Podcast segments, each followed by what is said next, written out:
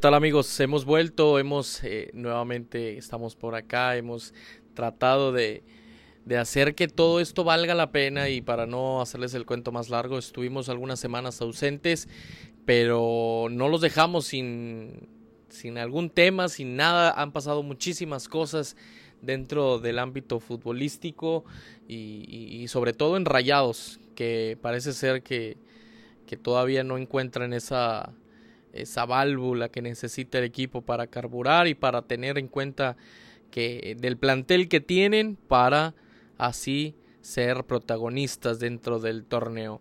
No los dejamos sin nada porque esto precisamente a pesar de que será un podcast de opinión, eh, también al final del mismo, por eso los invito a quedarse a escuchar hasta el final, voy a platicarles sobre lo que pasó y sobre también lo que les preparamos hacia ustedes, ustedes eh, que escuchan el podcast, un lugar en la cancha. Eh, estamos teniendo invitados semanales.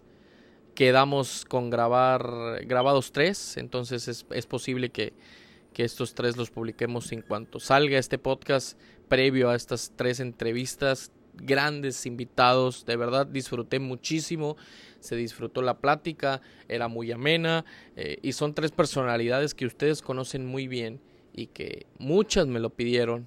Eh, oye, habla con él, habla con, con aquel, habla con esta otra persona. Y ustedes son órdenes, los deseos de ustedes son órdenes, ustedes nos dan órdenes para complacerlos, para estar con la mejor información, la mejor opinión. Y qué mejor con personas que le saben, ¿no? que están en el gremio periodístico, que más que nada tratan de, ayudar a aquellos que, que, quizá van empezando en el proceso eh, del periodismo y también en cuenta, teniendo en cuenta que, que los rayados es el tema principal de, de este podcast, un lugar en la cancha. Para platicarles sobre la actualidad ¿Qué pasa con Rayados? ¿Hasta cuánto le permitirá tanto directiva como incluso ustedes como aficionados? ¿Hasta cuándo le van a permitir a Javier Aguirre mostrar ese espectáculo que se espera? ¿O será que esperamos demasiado de un equipo como Javier Aguirre con esta metodología europea ¿Será que nunca ha tenido un espectáculo? ¿Ustedes qué piensan? Háganmelo saber. Escríbame cuando tenga eh, este podcast escuchándolo. Eh, arroba Felipe Galindo T en Twitter y arroba Felipe Galindo 10 en Instagram. ¿Por qué creen ustedes que no ha sido un espectáculo el equipo de Javier Aguirre cuando se esperaba las maravillas de todo el mundo, cuando se esperaba que venía a cambiar el fútbol mexicano? Hoy queda demostrado que todavía sigue en proceso de conocer al equipo. Porque ha experimentado, como no tienen una idea, ha experimentado de manera que no se había visto en los últimos años. Que el primer tema con las alineaciones sobre quiénes van a alinear el día del partido. Hoy en día, eh, si este podcast lo escuchas después del partido ante Tijuana, en el cual se termina eh, el partido con un empate a uno fue la primera semana en la era de Javier Aguirre que alineó y practicó toda la semana con la misma alineación. Es la primera vez que Javier Aguirre hace eso. Porque había estado teniendo esa tónica de cambiar a jugadores, de cambiar el formato incluso del entrenamiento, la táctica. En cuanto a la variedad de futbolistas que hay en Rayados. A, a, dónde quiero llegar es que puedes perder un día de trabajo si sigues con esa metodología. Y eso es lo que creo que le está pasando a Javier Aguirre. Háblese de, de, la prensa, eso, olvídense de eso. No tiene nada que ver, creo yo, que, que quizá yo, quizá algún otro compañero saque la alineación antes de, de lo pronosticado, días antes de la, del partido. Olvídese de eso. Eso está más que claro que no es así. Aguirre está probando a los jugadores. Aguirre está teniendo en cuenta que muchos de estos jugadores que están en la plantilla tendrán que salir de la institución a medio año. Viene una reestructuración, eso ya todos lo sabemos. Viene algo que, que en verdad cambie y que le ponga el sello de Javier Aguirre. Yo lo decía también en redes sociales.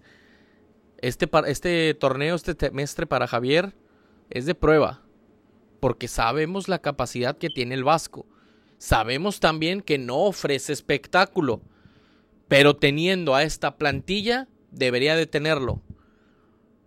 Porque línea por línea Monterrey es uno de los equipos grandes del fútbol mexicano.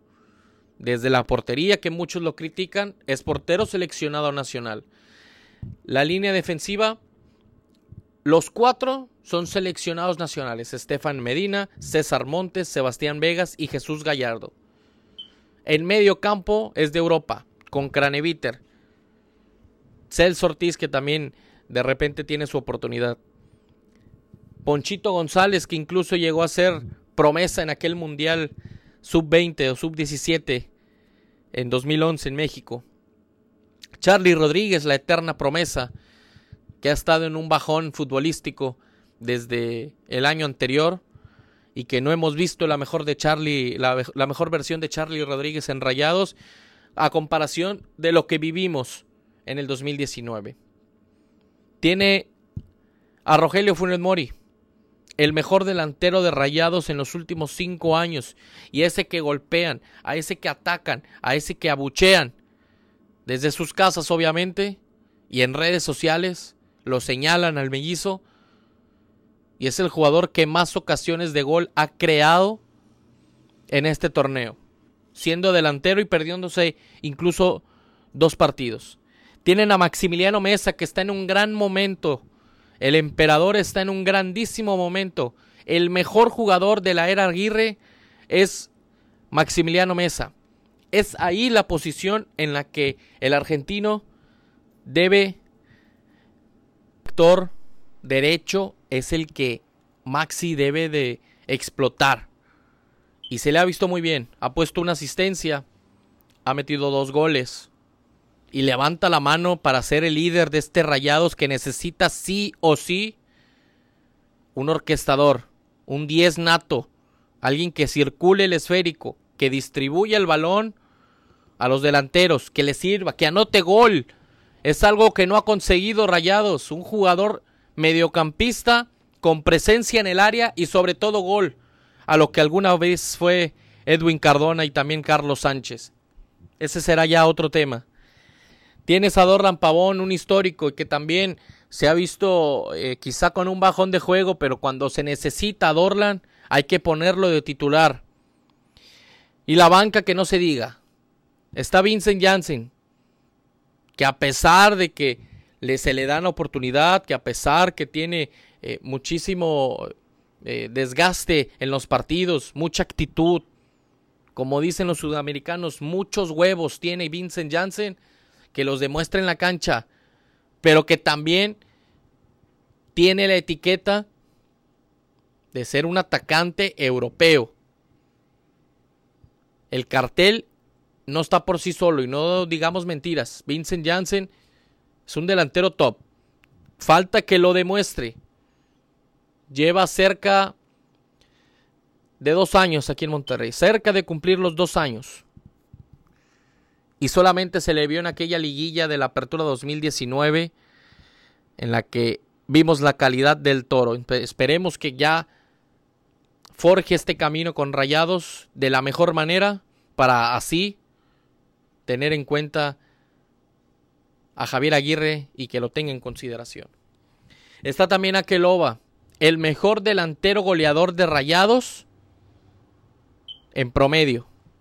Anota no me acuerdo si cada tres, cada tres partidos anota gol. No recuerdo la estadística, no recuerdo los minutos. No sé si cada 79, 69 minutos. Es el mejor registro que tiene hoy la plantilla de Monterrey. Porque ha jugado poco a Keloba, pero ha metido goles. Y lo que ocupa son goles.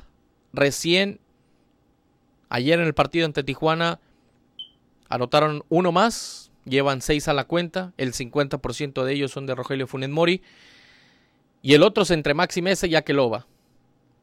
Entonces Akeloba necesita levantar la mano y decir, yo también meto goles, yo también soy de momentos importantes, Javier, tómame en cuenta. Ya es tema del Vasco levantar la mirada hacia el marfileño y darle oportunidad, pero también es un refuerzo top, es un delantero de calidad. Y de así me puedo ir uno por uno. Entonces, por eso la exigencia que se le imprime a Javier Aguirre es eso. Por la calidad del plantel que tiene hoy en día en Rayados. No la ha tenido ni en el Atlético de Madrid en su momento. No la tuvo en la selección japonesa. Quizá en la selección mexicana pudo haber sido. No la tuvo en la selección de, Egipto. No la tuvo en el fútbol de Qatar. No la tuvo en el Leganés. Son equipos que pelean por no descender. En Rayados, la mente está del título para arriba y no hay más. Oye, es que pasamos directo. La temporada pasada no pasamos directo. No, señor. Monterrey tiene la calidad tanto en, en la dirección técnica como línea por línea, ahorita se los describió. Entonces, Monterrey tiene que salir del cascarón que está protegiendo Javier Aguirre y juntos elevar el nivel futbolístico, algo que le ha costado mucho al vasco Javier Aguirre. Lo que no me queda claro es lo que se intenta, porque son 10, 15 minutos intensos, intensos de rayados. Pero a partir de ahí se desaparece el equipo. El equipo no da, el equipo no responde en la cancha y el equipo no tiene esa, esa respuesta, esa reacción que se necesita cuando el rival te anota gol.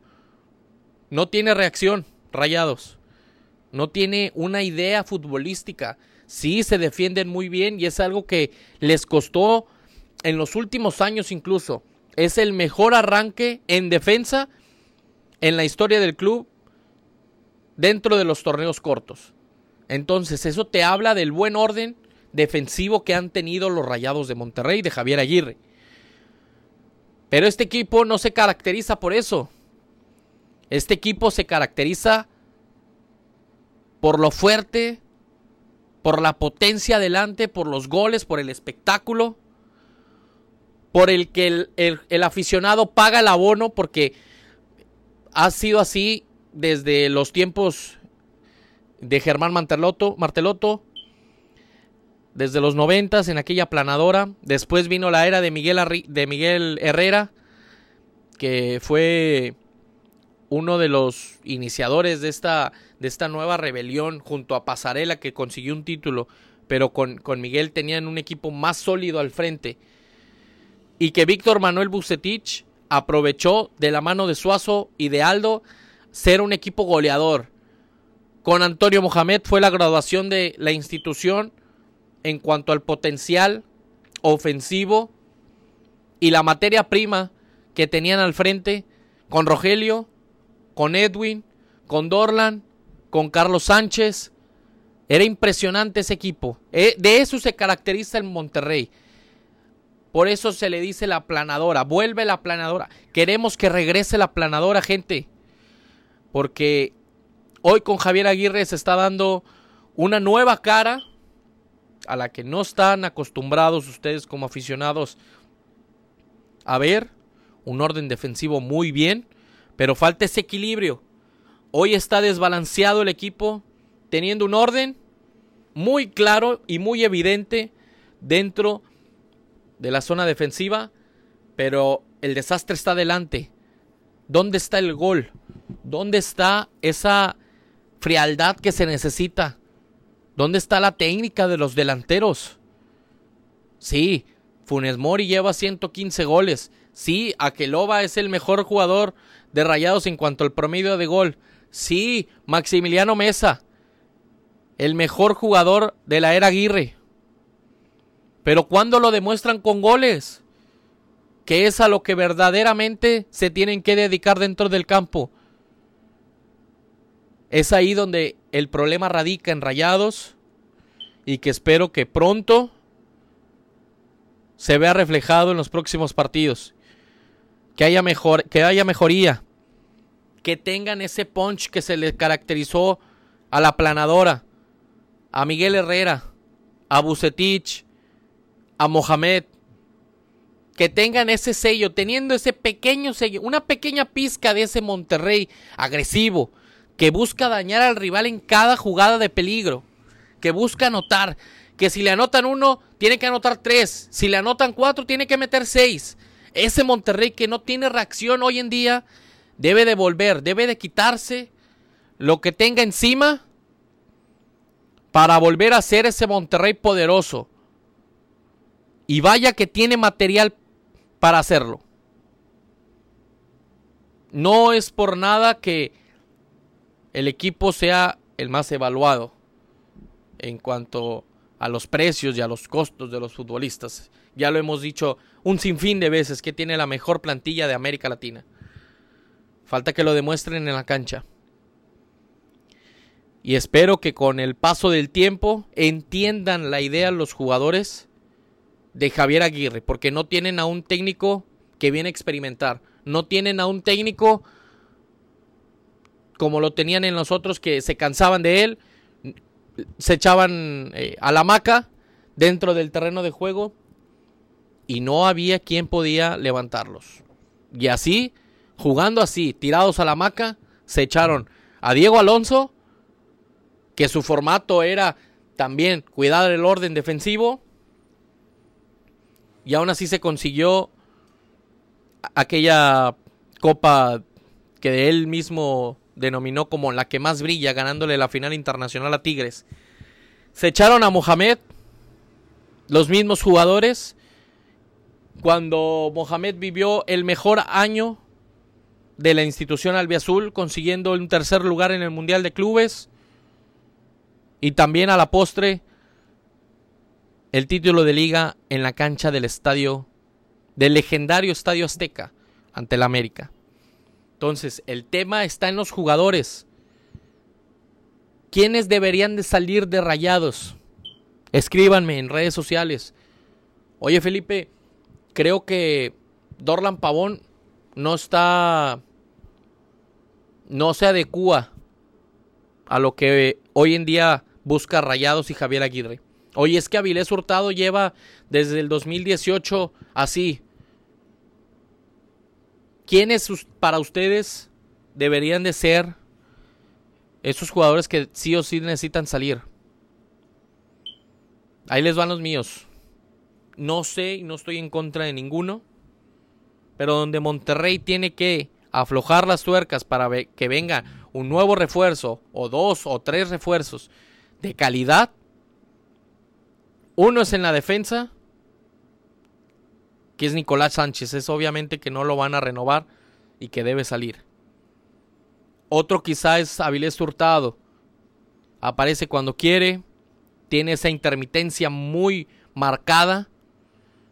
Y que todavía sigo pensando en que si él se decide a jugar, si él se decide a tener el balón, si él levanta la mano y dice, Javier, yo lo hago jugar este equipo, yo me pongo el equipo a mis hombros y juntos vamos a llevar a Monterrey a buenos términos. Otro es sin duda alguna Dorlan Pavón, histórico también de Rayados, pero que no tiene la capacidad que hoy se le permite seguir en Monterrey. El fútbol va cambiando, el fútbol va innovando y fácilmente Dorlan tiene destellos. Pero queremos que esos destellos sean largos, que sean continuos, que no sean intermitentes. Al igual que Ponchito González, dos partidos buenos. Y ya se tiró a, a la cama otra vez. Ya se tiró a dormir. El pasado torneo fue uno de los mejores. Y hoy otra vez está bajoneado. Alfonso González. Entonces eso tiene que cambiar Monterrey. Eso tiene que ver la capacidad de Javier Aguirre para recuperar a esos futbolistas y decirles o se dejan de cosas o se van de aquí. No hay de otra. No hay de otra. Entonces es posible que esa reestructuración tenga dentro a estos tres jugadores que yo les menciono. Vamos a ver qué decide Javier Aguirre y la directiva de Rayados en los próximos, en los próximos meses. Si este equipo está para ser campeón. Y, les, les, digo esta pregunta para que en, redes sociales me digan y también suban el, este episodio de, de, este podcast, Un lugar en la cancha, para que suban a, a Instagram Stories, a, a donde ustedes quieran subirlo. Etiquétenme y díganme su punto de vista. Este Monterrey, jugando ahorita, hoy es primero de marzo. Volviendo al podcast Un lugar en la cancha, díganme, ¿creen que este Rayados tenga méritos para ser campeón del fútbol mexicano? Ya vimos cómo está jugando Cruz Azul, que si bien no hay que confiarnos de la máquina, incluso sus aficionados yo creo que ya están escamados, por así decirlo. Pero están jugando excelentemente al fútbol. No renunciaron a lo que habían trabajado con Ciboldi, porque con Ciboldi también hicieron un gran trabajo. Hoy Cruz Azul es el que mejor juega.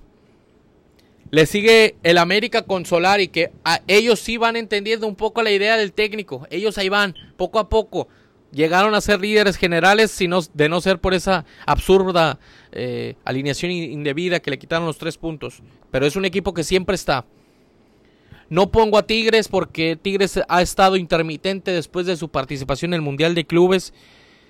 Pero vamos a ver, es un equipo que también siempre debe estar arriba.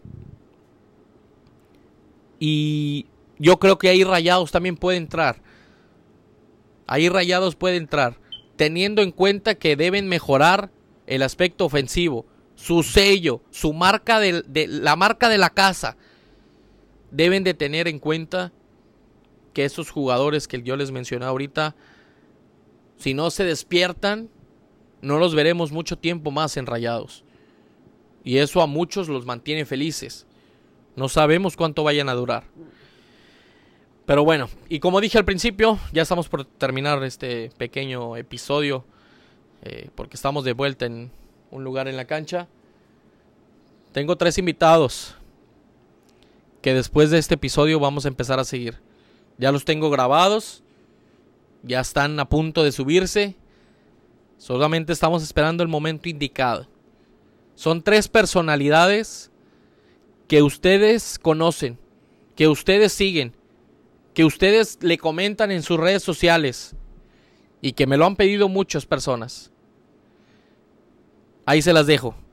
Cualquier cosa, cualquier duda, ya saben, contactarme por redes sociales, arroba Felipe Galindo T en Twitter, arroba Felipe Galindo 10 en Instagram y Felipe Galindo en mi página de Facebook. Denle like porque vamos a regalar eh, muchas cosas en este mes de marzo. Se vienen muchísimas cosas buenas y esperemos que, estén ahí al pendiente de todas las publicaciones que realizamos día con día.